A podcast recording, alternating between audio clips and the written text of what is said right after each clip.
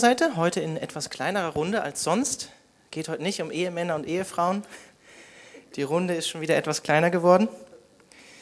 Es geht heute, oder wir nähern uns dem Ende, es geht heute um den geistigen Kampf.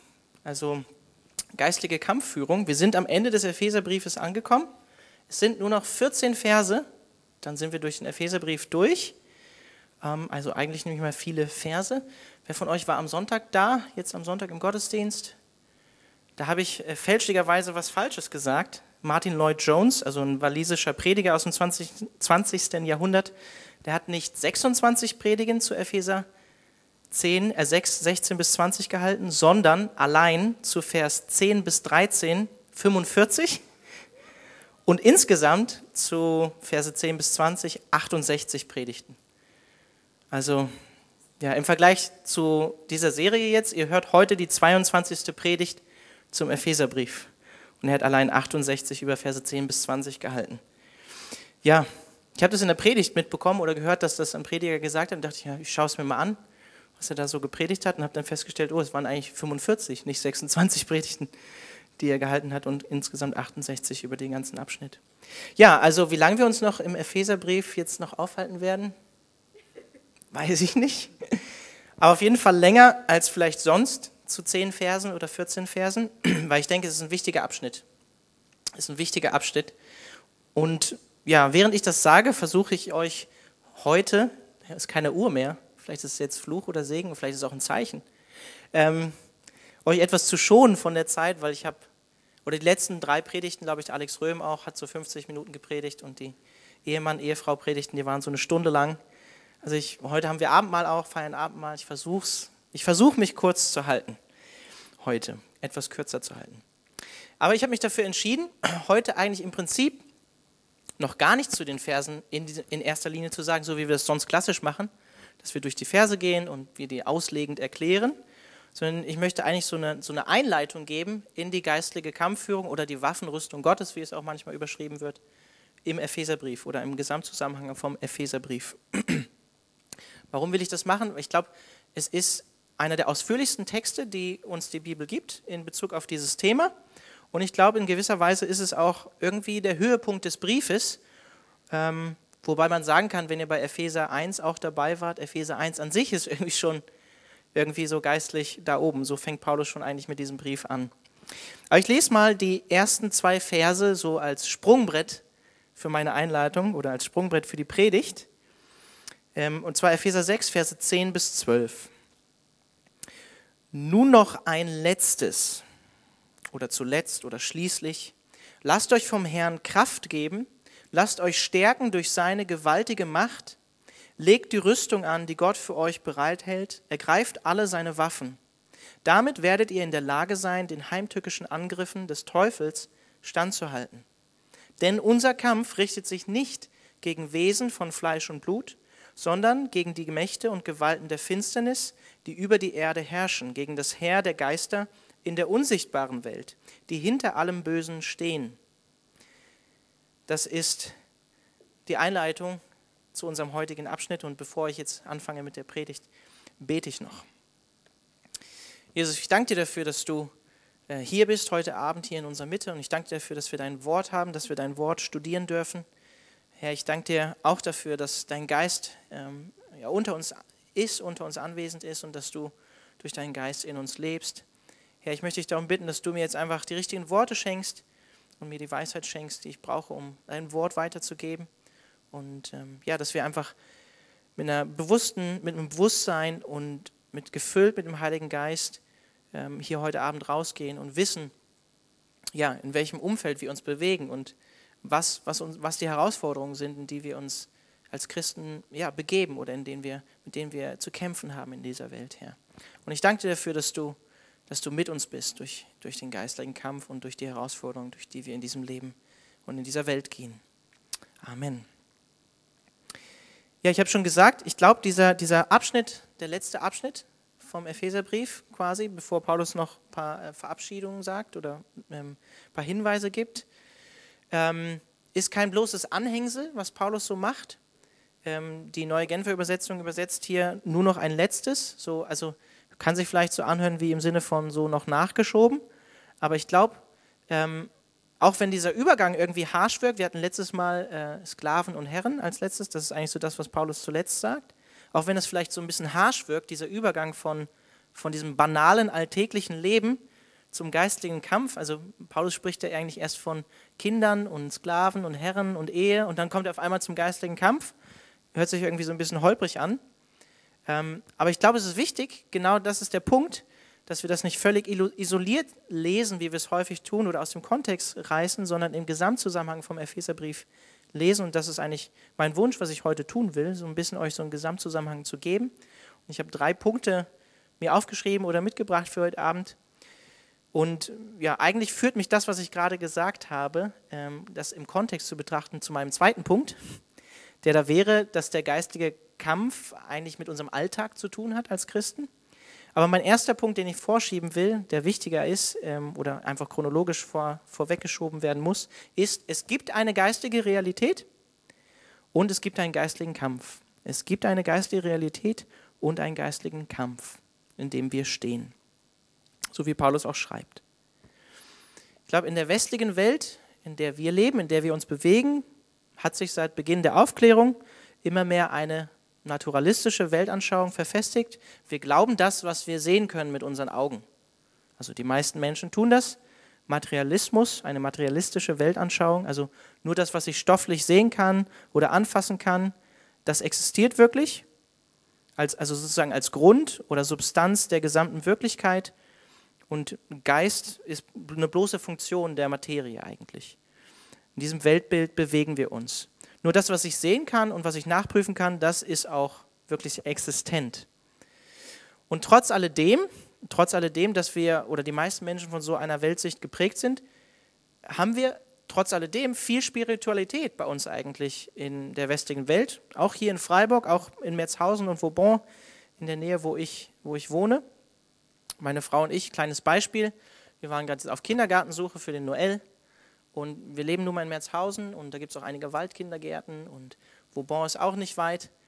Und ja, da gibt es viele anthroposophische Kindergärten. Also ich weiß nicht, ob euch die Waldorfpädagogik was sagt. Und wenn man dann sich mal ein bisschen genauer damit beschäftigt, mit Rudolf Steiner und den Ursprüngen der Anthroposophie und auch Dinge von Rudolf Steiner liest, stellt man fest, oh, das war schon doch ein ziemlich, entweder, ja, kann man sagen, ich will niemandem zu nahe treten, aber verwirrter oder auch okkult beeinflusster Mann der auf, auf dessen ja, Grundsätzen eigentlich auch äh, die, die anthroposophische Lehre und auch die Waldorfpädagogik fußt. Ja, wir haben uns entschieden, unseren Sohn dann nicht in einen Waldkindergarten zu schicken, der eben auf dieser Pädagogik aufbaut, wobei das für unseren Sohn Noel eigentlich doch eine coole Sache gewesen wäre, halt draußen zu wesen, äh, draußen zu sein und so. Das hätte ihm auf jeden Fall gut getan. Also so viel dazu. Wir leben trotz alledem in einer sehr ja, spirituell geprägten Gesellschaft Zumindest bei mir in den Stadtteilen ist das so, wo ich wohne, die bei mir um die Ecke liegen. Und aufgrund unserer Weltanschauung, in der wir leben oder mit denen die meisten Leute geprägt werden, haben die meisten Menschen eigentlich so den Glauben an Geister oder Dämonen oder Teufel oder Gott an sich auch an, als ein Geistwesen aufgegeben. Viele Menschen heutzutage glauben nicht mehr an Gott. Das ist ein veraltetes Weltbild, veraltetes, abergläubisches Weltbild vielleicht, veraltetes Denken könnte sich vorstellen, wenn man sagt, hey, ich glaube an Gott, glaubst du auch wirklich an den Teufel? Ja, ich glaube an den Teufel auch, dass es den gibt. Dass dann die Frage kommt, glaubst du auch an Hexen und Kobolde? Also von jemandem, der nicht glaubt und der hier aus unserer Gesellschaft kommt, aus unserer Kultur ist. Wobei ich sagen würde, ja, Kobolde wahrscheinlich nicht. Hexen, weiß ich nicht genau. Wir sollen auf jeden Fall nicht zaubern oder Magie ausüben, wie es auch im Alten Testament heißt. Aber wenn heute, heute Menschen von Dämonen sprechen oder von von etwas Dämonischem oder Teuflischem, dann meinen sie in der Regel eigentlich was völlig anderes, als wir oder als die Bibel eigentlich meint, wenn sie davon spricht. Und dieses Weltbild, dieses materialistische, naturalistische Weltbild, das hat sich auch in der Theologie, also in der Lehre über Gott an der, an der Uni verfestigt, in der liberalen Theologie, besonders stark im 20. Jahrhundert durch, vielleicht einigen von euch oder ein paar von euch im Begriff, Rudolf Bultmann, der behauptet hat, man müsse die Bibel entmythologisieren damit sie die Menschen heutzutage verstehen können. Und ich habe euch ein Zitat von ihm mitgebracht, was ziemlich bekannt ist. Er sagt, man kann nicht elektrisches Licht und Radioapparat benutzen, in Krankheitsfällen moderne medizinische klinische Mittel, in Anspruch, äh, klinische Mittel in Anspruch nehmen und gleichzeitig an die Geister- und Wunderwelt des Neuen Testaments glauben.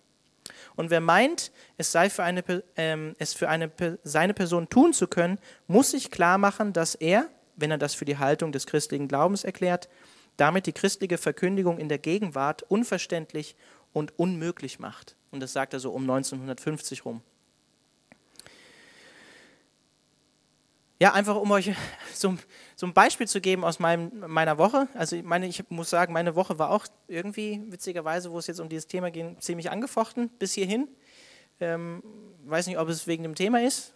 Es kommt auch in anderen Wochen natürlich vor, wenn nicht dass das Thema ist, die geistliche Kampfführung. Aber ich habe diesen Montag zum Beispiel auf meinem Balkon gearbeitet. Es war wunderschönes Wetter.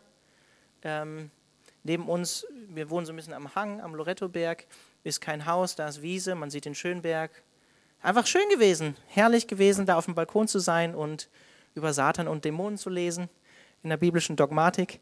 Nee, aber äh, ich meine das ernst. Die meisten von uns geht es eigentlich ganz gut. Es ist schönes Wetter, wir fühlen uns gut, wir haben genug zum Leben hier, uns geht es eigentlich grundsätzlich gut. Und ähnlich wie viele Nichtchristen in unserem Kulturkreis neigen wir als, als westlich geprägte Christen auch eher dazu, diese Dimension eines geistigen Kampfes auszublenden. Und es fällt uns auch manchmal schwer, halt, wenn wir, wir leben hier in einer schönen Region, wenn schönes Wetter ist, so das wahrzunehmen, dass es halt eben doch einen geistigen Kampf gibt und diese geistige Dimension. Dem ist man sich nicht immer bewusst. Und damit meine ich jetzt nicht, nicht, dass ihr das falsch versteht, was ich sage, ich will nur ein Bewusstsein dafür schaffen, ähm, dass wir jetzt Experten in Dämonologie oder so werden sollen, also in der, in der Kunde über Dämonen oder so, oder uns übermäßig mit diesen Dingen beschäftigen sollen. Denn Gottes Wort warnt ganz eindeutig davor, dass wir uns zu sehr oder zu intensiv aus Neugier oder ähm, ja, vielleicht auch aus einer Faszination mit dem Bösen mit diesen Dingen beschäftigen. Dazu fordert uns Gottes Wort in erster Linie nicht auf. Aber ich möchte euch einfach ein Bewusstsein dafür schaffen. Wenn wir die Bibel allerdings als, als wahrheitsgetreue Darstellung der Realität sehen, das, was sie sagt, und sie vertrauenswürdig ist, dann müssen wir eigentlich davon ausgehen, dass es den Teufel und Dämonen tatsächlich gibt und dass sie auch heute noch in dieser Welt am Werk sind. Und vielleicht hast du diese Aussage schon mal gehört. Ähm, die größte Lüge, die der Teufel den Menschen weismachen kann, ist, dass es ihn gar nicht gibt. Habt ihr vielleicht schon öfter mal gehört? Ich finde, dass an dieser Aussage etwas dran ist, gerade mit, mit Blick auf die Aussagen der Bibel, dass ein Mensch, der nicht zu Christus gehört, nicht von neuem geistlich geboren ist, sozusagen für geistige Dinge blind ist. Eben die geistige Welt und die geistige Dimension nicht wahrnimmt, auch wenn die Bibel davon spricht, dass es sie gibt.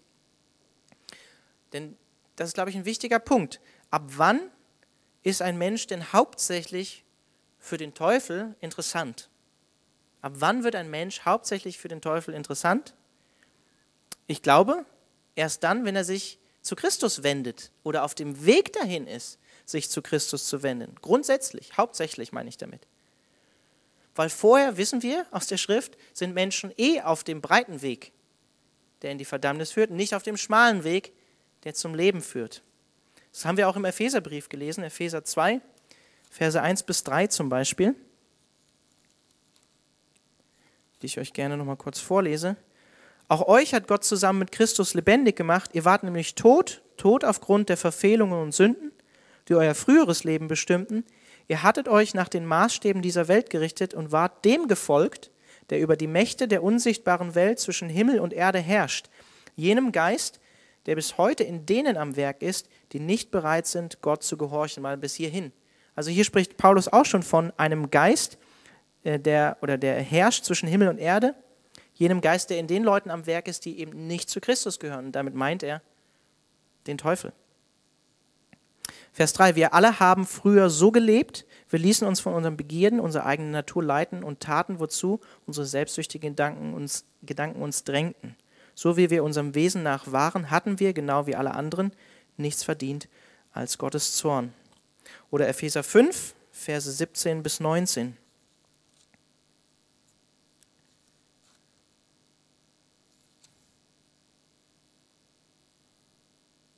Nee, das ist falsch. Habe ich mir was Falsches notiert? Ähm, Epheser 4, Verse 17 bis 19. Aus all diesen Gründen fordere ich euch im Namen des Herrn mit Nachdruck auf, nicht länger wie die Menschen zu leben, die Gott nicht kennen. Ihre Gedanken sind auf nichtige Dinge gerichtet und ihr Verstand ist wie mit Blindheit geschlagen. Das ist genau das, was ich meinte. Menschen, die nicht den Heiligen Geist haben, die nicht zu Gott gehören, sind für solche Dinge auch geistlich blind. Und sie haben keinen Anteil an dem Leben, das Gott schenkt. Denn in ihrem tiefsten Inneren herrscht eine Ungewissheit, die daher kommt, dass sich ihr Herz gegenüber Gott verschlossen hat. Das Gewissen dieser Menschen ist abgestumpft, sie haben sich der Ausschweifung hingegeben und beschäftigen sich voller Gier mit jedem erdenklichen Schmutz. Also auch Paulus spricht schon davon, dass wir selbst auch mal dazugehört haben und dass die Menschen, die nicht zu Christus gehören, blind sind für eine geistige Realität und im Prinzip eigentlich auch Nachfolger nicht von Jesus waren, sondern von diesem Geist, der herrscht zwischen Himmel und Erde. Aber warum, warum sage ich das? Warum sage ich ähm, das oder betone ich das als einen Punkt, als meinen ersten Punkt, dass es eine geistige Realität gibt und dass es einen geistigen Kampf gibt. Mein, mein, mein Wunsch oder mein Hauptpunkt ist hier eigentlich, wenn ich nicht annehme, dass es eine geistige Realität gibt, dann wirst du dir oder werden wir uns auch nicht bewusst sein, dass es Angriffe gibt, die der Teufel auf uns ausübt und ausüben wird. Wenn ihr euch vorstellt, ihr befindet euch in einem Krieg, aber ihr verdrängt die Tatsache oder nehmt nicht an, dass ihr in einem Krieg seid, dann versäumt ihr dabei, euch entsprechend natürlich vorzubereiten, oder? Dass ihr in einem Krieg seid und euch zu schützen. Und ihr werdet überrannt, überrascht werden, wenn dann eben Angriffe kommen. Wenn ich nicht weiß, dass ich in einer geistigen Auseinandersetzung stehe, werde ich mich auch nicht entsprechend vorbereiten darauf. Ganz logisch. Oder mich ausrüsten, sodass ich mich verteidigen kann dagegen.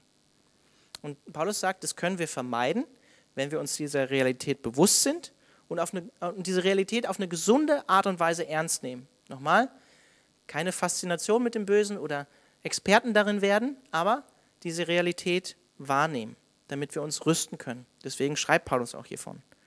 Und auch wenn das jetzt nicht direkt zu meinem Thema heute gehört, ähm, dazu gehört auch, also dass ich diese Realität wahrnehme, dass sie da ist, aber dazu gehört auch, wenn ich nicht weiß, dass es einen Feind gibt oder ohne meinen Feind ernst zu nehmen oder ihn zu kennen, dann weiß ich auch gar nicht, gegen wen ich kämpfen soll und wie ich gegen ihn kämpfen soll, weil ich meinen Feind eben natürlich nicht kenne und ich nicht weiß, wie ich gegen ihn vorgehen kann oder soll. Deswegen gibt Paulus uns hier diesen Hinweis. Also es gibt eine geistige Realität und einen geistigen Kampf. Und wir sollten diesen wahrnehmen, damit wir uns rüsten können gegen diese Angriffe und nicht überrascht werden. Mein zweiter Punkt ist für heute Abend, der geistliche Kampf findet in unserem Alltag statt. Vielleicht überrascht euch das, ich habe schon ein bisschen was dazu am Anfang gesagt. Aber worüber hatte Paulus zuvor in den Kapiteln 4 bis 6 im Epheserbrief gesprochen, im Kontext? Ich habe schon ein bisschen erwähnt. Häufig ist es eigentlich so, wenn wir vom, oder vom geistigen Kampf reden oder darüber nachdenken, dann denken wir häufig irgendwie so an besonders bedunkle Orte oder okkulte Orte oder an Leute wie Rudolf Steiner vielleicht auch, an Sekten, an Systeme oder vielleicht sogar Staaten, die irgendwie dämonisch beeinflusst sind, ähm, wo vielleicht auch wirklich tatsächlich auf eine besondere Art und Weise sichtbar wird, dass eben dunkle Mächte in dieser Welt am Werk sind. Ähm, mir persönlich geht es sogar manchmal so, wenn ich durch, durch große Städte oder durch die Stadt gehe. Mir ging es immer häufig so, wenn ich nach Frankfurt musste, früher beruflich, ähm, und ausgestiegen bin am Hauptbahnhof und Richtung Innenstadt gegangen bin. Dann geht man auch durch ein Rotlichtviertel Richtung Innenstadt. Da hat mich immer irgendwie, für mich persönlich einfach eine geistliche Schwere wahrgenommen oder gespürt. Aber wir denken selten an unseren Alltag, oder? Bei der geistigen Kampfführung oder dass wir uns in einem geistigen Kampf befinden. Wovon hat Paulus im Kontext nämlich gesprochen? Er hat zuerst davon gesprochen, also ich greife einfach, ich greife fünf, sechs Punkte raus, wie wir miteinander in christlicher Gemeinschaft zusammenleben sollen. Das heißt, dass wir in einer Einheit leben sollen. Er spricht auch vorher von den Juden und den Heiden, die jetzt eins sind im Leib Christi, dass wir in Frieden miteinander leben sollen, und Paulus gibt hier in Epheser 6, in den ersten beiden Versen, die ich vorgelesen habe, schon so diese, dieses Bild von, von einem Kampf. Und er denkt dabei höchstwahrscheinlich auch an eine römische Legion zum Beispiel, an eine Truppeneinheit, an, ein, an eine Division. Kennt ihr vielleicht irgendwie noch aus den Comics am besten von Asterix und Obelix, oder? Diese, die mit den Schildern, die irgendwie alle beieinander stehen und Obelix rennt dann rein und haut irgendwie die ganze Division ähm, durch die Gegend. Kennt ihr wahrscheinlich noch, Asterix und Obelix. Und eine Truppeneinheit oder eine Division, gerade wenn wir an eine römische denken, oder wenn wir an, an Kämpfe früher denken, als, als es noch nicht heute mit, wie mit Drohnen oder so war und von, wo von oben eine Bombe runterfällt oder was weiß ich was, oder eine Rakete fliegt. Eine Truppeneinheit, die ist dann standhaft und stark gegen den Feind, wenn sie eine Einheit bildet und wenn sie zusammensteht und sich nicht eben auseinander dividieren lässt. Und ich glaube, das ist einfach entscheidend und wichtig, ähm, gerade in Bezug auf geistliche Kampfführung im Alltag, in unserem Gemeindeleben, als Christen, in unserer christlichen Gemeinschaft, in der wir leben. Deswegen schreibt Paulus auch, ähm, ich finde, Sam hat da eine gute Predigt darüber gehalten, was es heißt, als Christen gemeinsam zusammenzuleben. Epheser 4, Vers 26 zum Beispiel, wenn ihr zornig seid, dann, sündigt, ähm, dann versündigt euch nicht, legt euren Zorn ab, bevor die Sonne untergeht. Und dann sagt er in diesem Zusammenhang, gebt dem Teufel keinen Raum in eurem Leben. Das heißt, wenn wir, wenn wir, wenn wir nicht vergeben können, wenn wir Zorn in unserem Herzen tragen, dann, und dann geben wir dem Teufel ein Stück weit Raum in unserem Herzen oder in unserem Leben. Und es soll nicht sein. Wir sollen uns nicht dadurch auseinanderbringen lassen in der Gemeinde. Der Untertitel, ich erinnere nochmal dran von dieser Serie, ist ja auch, wer wir in Christus sind. Es geht um, um, um Gemeinschaft auch, um, um uns. Und es ist interessant, Epheser 6, Vers 10 bis 12, Paulus, ähm, wir lesen das häufig sehr im Singular so, ich muss mich jetzt rüsten gegen den Teufel. Aber Paulus spricht da im Plural, euch, ihr. Er spricht die Gemeinde an, er spricht alle an in der Pluralform, dass sie gemeinsam stark sind und zusammenstehen gegen unseren geistigen Feind, den Teufel. Und diese Einheit soll sichtbar werden in dem Umgang, den wir miteinander haben. Ne? Ihr erinnert euch Epheser 1, die ersten drei Verse, Epheser 4, Vers 1 bis 3, die ersten drei Verse von Kapitel 4, wie wir miteinander umgehen sollen. Und er spricht auch, und das ist auch eine Einheit, von einer theologischen oder dogmatischen Einheit, also was wir als Christen glauben, in Epheser 4, Verse 4 bis 6. Ein Glaube, eine Taufe und so weiter, das alles, was er aufzählt. Auch das ist eine Einheit, die uns verbindet und die uns zusammenbringt und schützt gegen den Teufel. Und zweitens, ich fasse das einfach mal so zusammen, hat er gesagt, dass wir als Kinder Gottes oder Kinder des Lichts in dieser Welt leben sollen. Das heißt, wir sollen als solche leben, als, als Nachfolger von Jesus, die ihre Identität in Christus kennen und die auch nach, nach dieser Identität leben. Solche, die in Wahrheit und Gerechtigkeit und Heiligkeit leben. Solche, die, die Gutes und Böses voneinander unterscheiden können. Solche, die weise und klug sind mit, mit Freunden, die sie im nichtchristlichen Umfeld äh, mit denen sie zusammenleben, mit denen sie Begegnungen haben. Leute, die einen guten Gebrauch von ihrer Zeit machen, um Zeugnis zu sein zum Beispiel. Leute, die sich mit Gutem füllen, nämlich mit dem Heiligen Geist, anstatt sich zum Beispiel zu berauschen. Davon hat Paulus gesprochen. Das ist zum Beispiel der Kontext, in dem auch geistliche Kampfführung stattfindet. Und der dritte Punkt, der engere Kontext eigentlich, die Ehe. Paulus hat uns gesagt, wofür die Ehe steht und wie Ehefrau und Ehemann miteinander umgehen sollen. Und ich habe es auch schon in der Predigt zu den Ehemännern am Ende gesagt und auch am Anfang, glaube ich, zu der Predigt ähm, über Ehefrauen. Dieses Bild und die Ehe an sich ist angefochten in unserer heutigen Zeit. Und ich habe am Ende auch gesagt zu der Predigt von Ehemann und Ehefrau, wenn das wahr ist, was Paulus da sagt, dass die Ehe ein Bild letztlich für die Gemeinschaft von Christus und der Gemeinde ist, letztlich quasi für das Evangelium steht und das repräsentiert, dann ist es nicht verwunderlich, dass die Ehe und die Institution der Ehe in dieser Welt angefochten ist. Weil sie eben für eine tiefe geistige Wahrheit steht, die Gott von Anfang an geschaffen hat, nämlich schon seit Adam und Eva. Das heißt, die Ehe ist angefochten, von außen wie von innen. Es gibt Konflikte zwischen Ehemann und Ehefrau und die Ehe oder die Institution als Ehe an sich ist angefochten. Wir lesen, oder Gott sagt in Genesis 3, Vers 15 zur Schlange, zum Teufel nach dem Sündenfall, und ich will Feindschaft setzen zwischen dir und der Frau, zwischen deinem Samen und ihrem Samen. Er wird dir den Kopf zertreten und du wirst ihn in die Ferse stechen. In, in Genesis 3 oder 1. Mose 3, da sehen wir eigentlich so den, den, die erste Aufzeichnung eines Angriffs auf die Ehe vom Teufel. Also genau das in dem Kontext, wo es auch im engeren Kontext hier der, mit der geistigen Kampfführung in Kapitel 6 von Epheser 6 steht. Und ja, Paulus spricht hier natürlich auch davon, äh, dass es hier ums Protoevangelium geht, wie, wie man es auch umschreibt. Das heißt, dass es eine Auseinandersetzung zwischen, zwischen dem Teufel und sozusagen dem Messias geben wird. Dem Messias wird die Ferse durchstochen werden am Kreuz und er wird ihm trotzdem den Kopf zertreten, also ihm eine, eine Niederlage zufügen.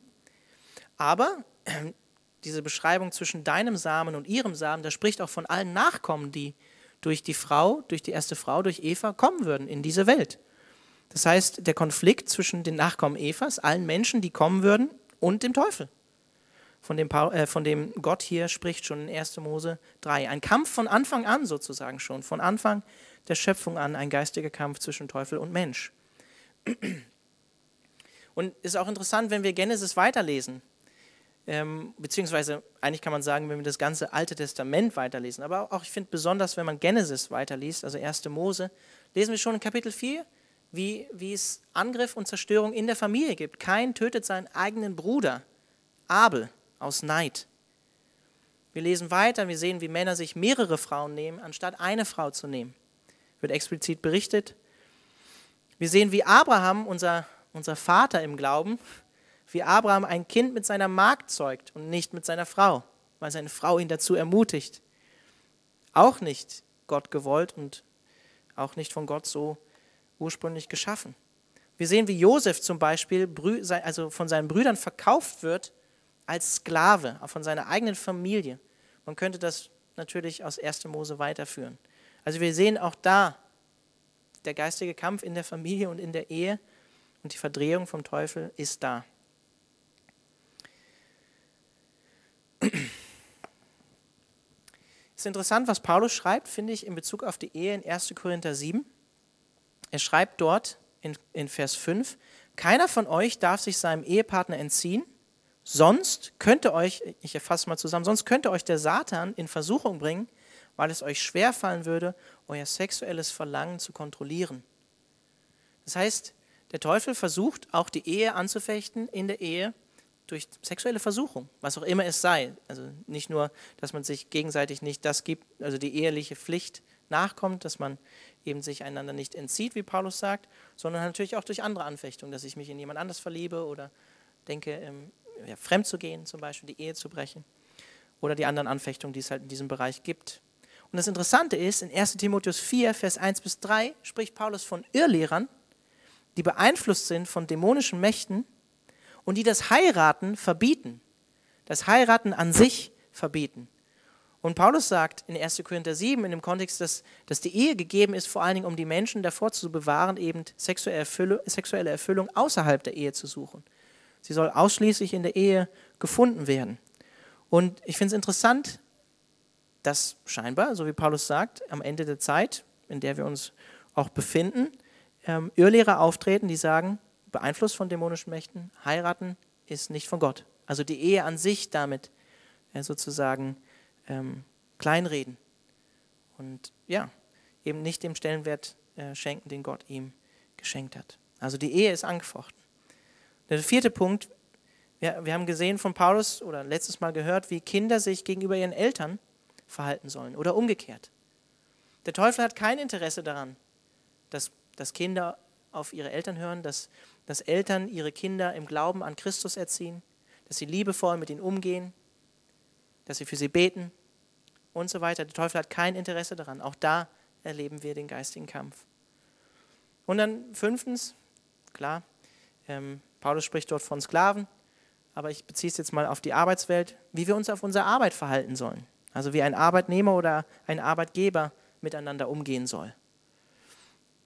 Kleine Seitenbemerkung, ich hatte gestern ein Taufgespräch mit jemandem ähm, und ich fand es cool. Er hat mir gesagt, es sind zwei, drei Christen, die sich treffen und ähm, jeden Montag morgen dann einfach für die Firma, in der er arbeitet, beten. Das zum Beispiel ist auch geistliche Kampfführung im Alltag.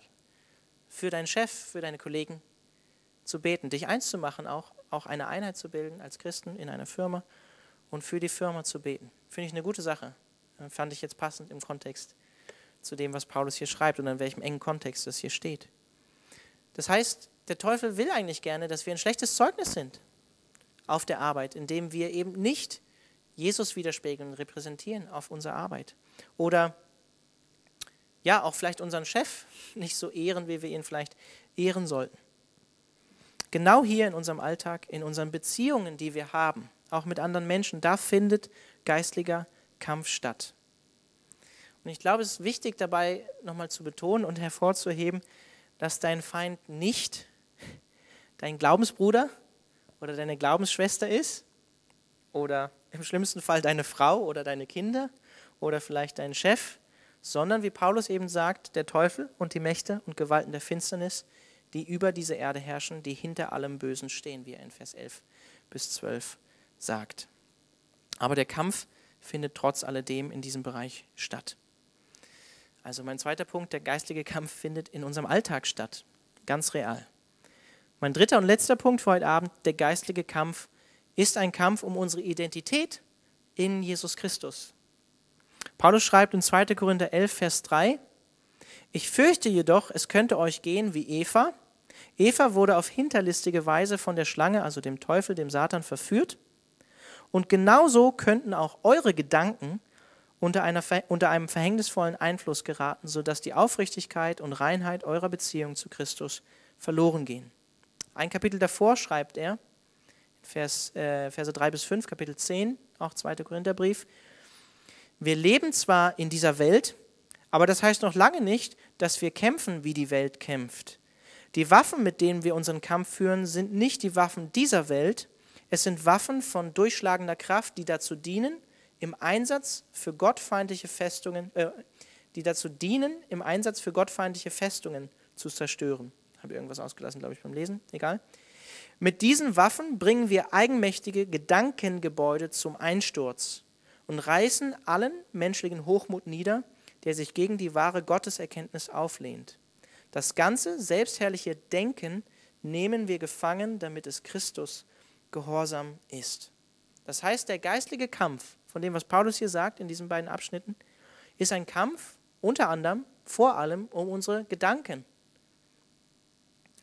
Und das muss ich an dieser Stelle auch betonen, was nicht zwingend heißt, dass der Teufel oder die Dämonen, also gefallene Engel, unsere Gedanken lesen könnten. Denn der Teufel und die Dämonen sind auch geschaffene Wesen und nicht gottgleich. Aber es ist in erster Linie ein Kampf um unsere Gedanken. Das eigentliche Ziel vom Teufel, vom Widersacher ist es, wie bei den ersten beiden Menschen, wie bei Adam und Eva, uns von unserer Gemeinschaft und unserer Einheit mit Gott abzubringen.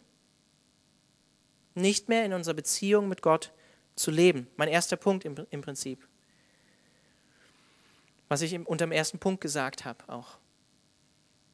Dass wir für den Teufel interessant werden, wenn wir zu Christus gehören oder auf dem Weg dahin sind, weil alle anderen eh nicht auf diesem Weg sind und nicht aus dem Reich der Finsternis versetzt worden in das Reich des Lichts, wie es in Kolosse 1 heißt. So wie der Teufel mit Eva darüber diskutiert hat, warum sie Gott nicht gehorchen sollte, also auch wenn er das nicht direkt gemacht hat, so ist auch häufig die, unsere Gedankenwelt eigentlich so, ich sage mal, die Kampfarena, wo der geistige Kampf eben von uns verloren wird als Christen oder eben gewonnen wird. Und weil der geistige Kampf ein Kampf um unsere Gedanken ist, ist es so wichtig, dass wir diese Grundwahrheiten, die wir schon gehört haben im Epheserbrief, zum Beispiel Kapitel 1 bis 3, dass wir die wirklich verinnerlichen, dass sie tief in unser Herz sinken, damit wir unsere Stellung, die wir in Christus haben, kennen und dass wir daraus unser Alltag leben. Und dass wir uns immer wieder an diese Wahrheiten auch erinnern können und uns auch auf sie berufen können. Auch das, ähm, wie gesagt, also wenn wir daran glauben, ähm, oder ich schließe es jetzt einfach mal so aus dem Gesamtzeugnis der Schrift, dass nicht unbedingt Teufel oder Dämonen unsere Gedanken lesen können, dann ist es auch eine gute Sache, Gottes Wort oder diese Wahrheit auszusprechen, damit sie hörbar ist, damit sie wahrgenommen werden kann. Also es ist ein Kampf, bin ich davon überzeugt, um unsere Identität und unseren Stand, den wir in Christus haben. Und unsere Stellung in Christus, die ist wahr. Aber die wird immer wieder vom Teufel unter Beschuss genommen werden. Und wir wissen, darauf werde ich vielleicht auch noch im Verlauf dieser Predigt, Mini-Predigtserie im Epheserbrief eingehen, dass der Teufel ein Meister der Lüge ist, oder? Also dafür steht er. Diese ganzen Dinge, die uns häufig ja, persönlich auch beschäftigen. Liebt Gott dich Oder liebt Gott mich wirklich? Oder bist du dir sicher, dass du wirklich gerettet bist? Meinst du, Gott kann dich wirklich gebrauchen? Oder vielleicht du bist zu schmutzig für Gott? Was auch immer es ist, ihr kennt all diese Lügen oder ihr kennt auch die persönlichen Lügen, die vielleicht euch in eurem persönlichen Leben immer wieder begegnen. Deswegen möchte ich einfach ganz kurz zusammenfassen, bevor wir gleich auch Abendmahl feiern, das einfach nochmal zusammenfassen, was Paulus uns schon gesagt hat im Epheserbrief. Und ich möchte einfach nur kurze Stichworte und Erinnerungen aus Epheser 1 geben. Ihr könnt euch diese Predigten, sind sieben Predigten, glaube ich, zu Epheser 1, zu diesen Punkten, die Paulus schon da am Anfang sagt, in Ruhe anhören, wenn ihr es noch nicht gemacht habt und wenn ihr euren Stand in Christus ähm, ja, besser kennenlernen wollt. Aber Paulus sagt uns, dass wir erlöst und beschenkt sind in Christus, dass wir frei, eben freigekauft sind, erlöst heißt das, freigekauft sind aus der Knechtschaft der Sünde und der Sklaverei des Teufels. Und dass wir versetzt worden sind in das Reich von Jesus Christus, dass wir zu ihm gehören, dass er jetzt unser Herr ist, dass wir gesegnet sind, dass Gott es gut mit uns meint, dass er einen guten Plan für unser Leben hat, dass wir erwählt sind, das heißt, dass wir angenommen sind unabhängig von unserer Leistung, dass wir heilig sind und makellos sind in Christus, dass wir eben nicht schmutzig, zu schmutzig sind, waren wir, aber wir sind reingemacht worden in Christus, wir sind rein vor Gott, dass wir, egal was wir vielleicht familiär erlebt haben, Kinder Gottes sind, dass wir zu Gottes Familie gehören, dass er unser Vater ist, der uns bedingungslos liebt, dass wir sein geliebtes Kind sind dass wir Erben sind in, Christ, also in Christus, göttliche Erben, dass wir reich beschenkt sind in Jesus. Dass er uns versiegelt hat mit dem Heiligen Geist. Dass der Heilige Geist, der auch unser Beistand ist, bei uns ist. Auch im geistigen Kampf, auch in unserem Alltag. Und das finde ich so stark. Der Heilige Geist bestätigt, einfach nochmal als Erinnerung, er bestätigt, Verse 13 bis 14, Kapitel 1, Epheserbrief, er bestätigt, dass wir Gottes Eigentum sind dass wir zu Gott gehören. Dass der Heilige Geist macht quasi den Besitzanspruch deutlich für alle anderen geistlichen Mächte. Das, der ist quasi das Zeichen in der geistigen Welt, dass wir zu Christus gehören, dass wir sein sind. Und das heißt auch, dass keine andere geistige Macht irgendeinen Besitzanspruch auf dein Leben hat, wenn du zu Christus gehörst, außer Gott selbst.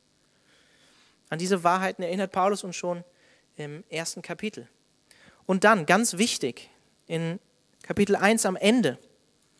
Ich lese die Verse nochmal. Da sagt er uns in Vers 20 bis 23.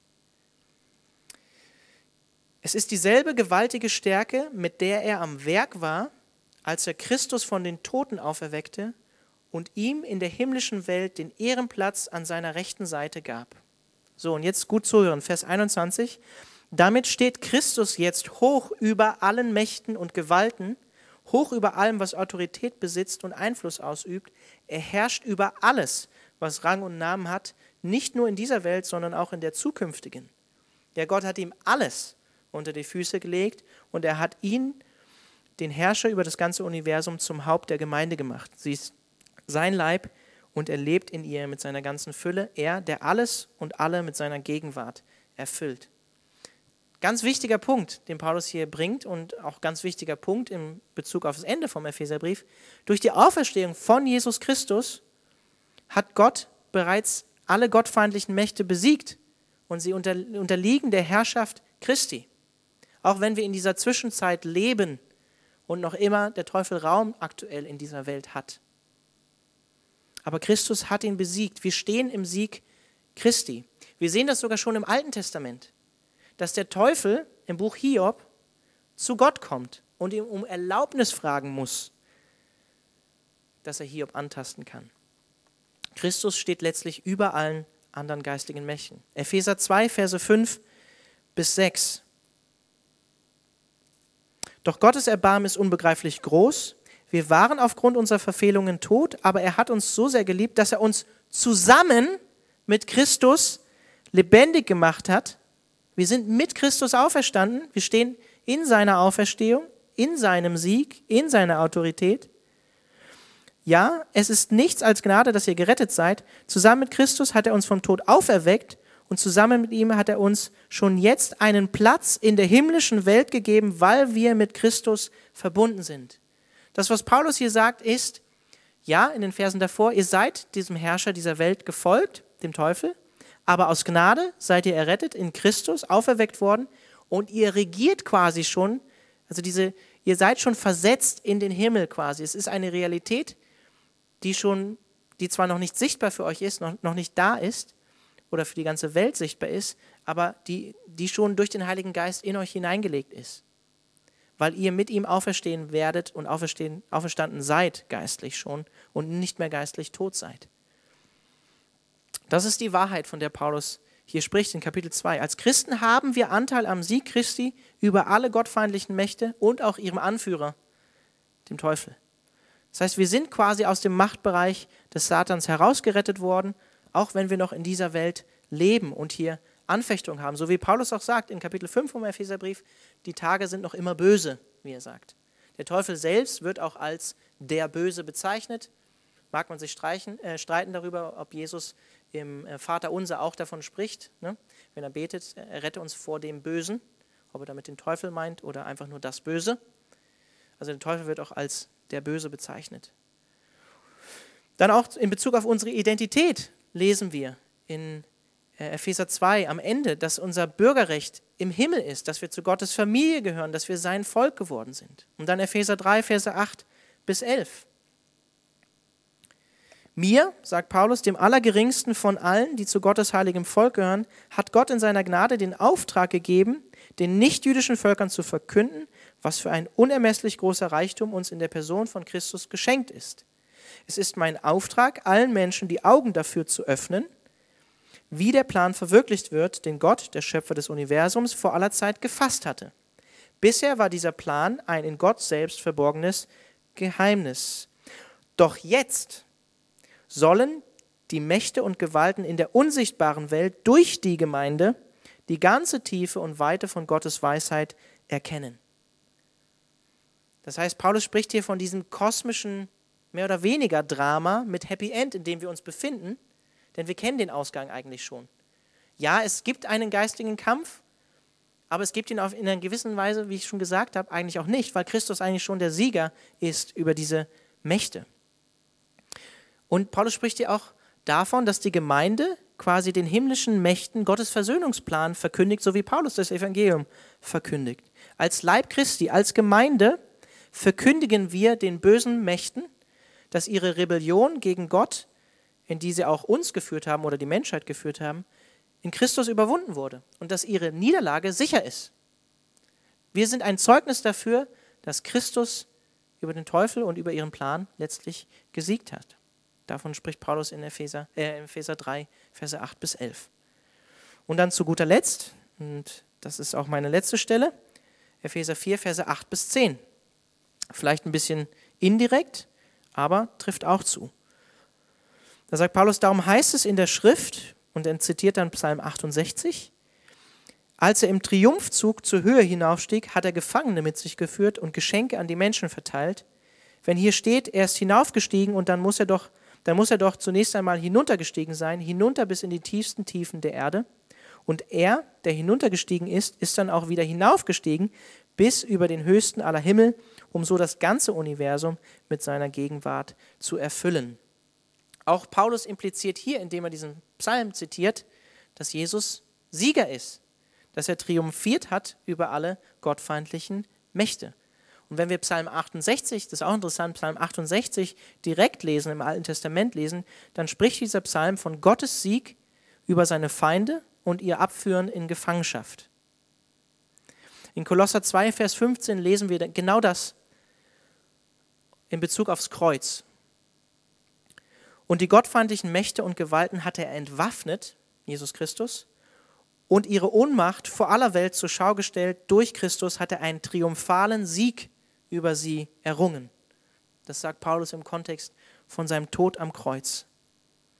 Das heißt, wenn wir von Gott und Teufel sprechen in dieser Welt, Menschen haben häufig dieses Bild von Yin und Yang zum Beispiel oder keine Ahnung, wenn du Star Wars kennst, dieser Kampf zwischen Gut und Böse, ja, dann dürfen wir uns das nicht so vorstellen, dass der Teufel irgendwie ein Äquivalent zu Gott wäre.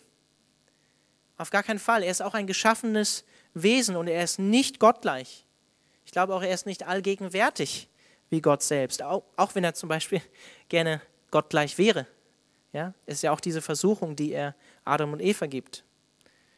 Er ist ein Geschöpf und das heißt auch, letztlich auch in Bezug auf das, was Paulus in Epheser 1 sagt, dass Christus bereits triumphiert hat, dass wir gar keine Furcht haben müssen, keine Angst uns prägen muss, auch wenn dieses Thema ein relevantes Thema ist und Paulus davon spricht. Wie ich am Anfang auch gesagt habe, keine Faszination mit dem Bösen, auch in diesem Sinne nicht Angst davor zu haben, weil Christus Sieger ist. Ja, das waren meine drei Punkte zusammenfassend oder einleitend, so in Bezug auf den ganzen Brief, ähm, zur geistigen Kampfführung oder zur Waffenrüstung Gottes. Es gibt eine geistige Realität und einen geistigen Kampf. Dieser Kampf findet vor allem in unserem Alltag statt. Also wenn ihr morgen wieder aufsteht und zur Arbeit geht oder studiert oder keine Ahnung, Freund, Freundin habt oder Ehefrau, Ehe, Ehemann oder Kinder. Da findet der Kampf auch statt. Drittens, der geistliche Kampf ist ein Kampf um unsere Identität, die uns bereit, bereits in Christus geschenkt ist. Und ich finde es eine gute Sache jetzt so in Bezug darauf, dass wir jetzt Abendmahl feiern wollen, uns an unsere Identität, die uns eben in Christus geschenkt ist, zu erinnern. Daran zu erinnern, dass unsere Identität in Christus liegt, dass er uns eines Tages mit ihm vereinigen wird, dass wir uns im Abendmahl daran, daran erinnern und eigentlich auch auf eine gewisse Art und Weise Christus eines Tages gleich sein werden, ihm gleichgestaltet sein werden. Und das Abendmahl könnt ihr sicherlich auch so sehen, dass Christus ähm, gottfeindliche Mächte mit und durch seine Verbindung, ähm, dass wir mit ihm verbunden sind, auch in unserem Leben überwunden hat und überwinden wird. Und diese Zeichen, die Jesus gibt, sein Blut und sein Geist, den er uns geschenkt hat, die besiegeln unsere Zugehörigkeit zu ihm und zeigen uns auch, er ist, er ist treu und er ist mit uns und er steht zu uns. Ja, so viel zur Einleitung in den geistigen Kampf. Samuel Garrett wird nächste Woche da weitermachen, vielleicht auch nur in diesen zwei Versen, die ich heute vorgelesen habe. Ähm, ja, das Lobpreisteam lade ich gerne ein, auf die Bühne zu kommen und ich bete noch nach der Predigt. Herr Jesus, wir danken dir dafür, dass wir ähm, ja, um die Realität der geistigen Mächte wissen, dass wir um, um Engel wissen, dass wir um dich wissen, Gott, dass wir aber auch um den Teufel und Dämonen wissen.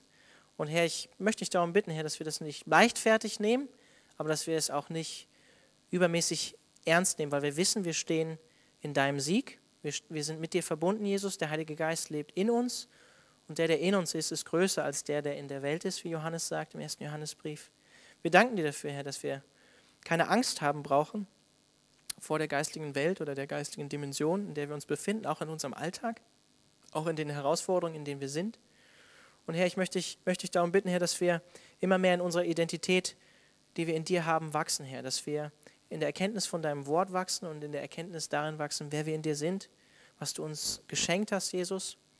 Und ich bete darum, Herr, dass wir wirklich ähm, ja, zu reifen Christen werden, die, die wissen, wer sie sind und die auch aussprechen können, ähm, ja, Lüge und Wahrheit voneinander unterscheiden können und die Wahrheit von Gottes Wort aussprechen können und sich auf sie stellen können, wenn sie angefochten sind. Wenn Lügen kommen, wenn wir ja, angefochten werden ähm, durch Lüge in unserem Leben. Herr, ich möchte dich darum bitten, Herr, dass wir wirklich immer mehr in dieser Identität wachsen. Und ich bete auch darum, dass du schenkst einfach, dass das, das gemeinsame Abendmahl einfach auch ähm, eine Ermutigung darin ist, ähm, wer wir in dir sind und dass wir zu dir gehören, Jesus, dass wir mit dir verbunden sind und auch in deinem Sieg stehen über diese Welt und den Teufel und alle seine Mächte. Amen.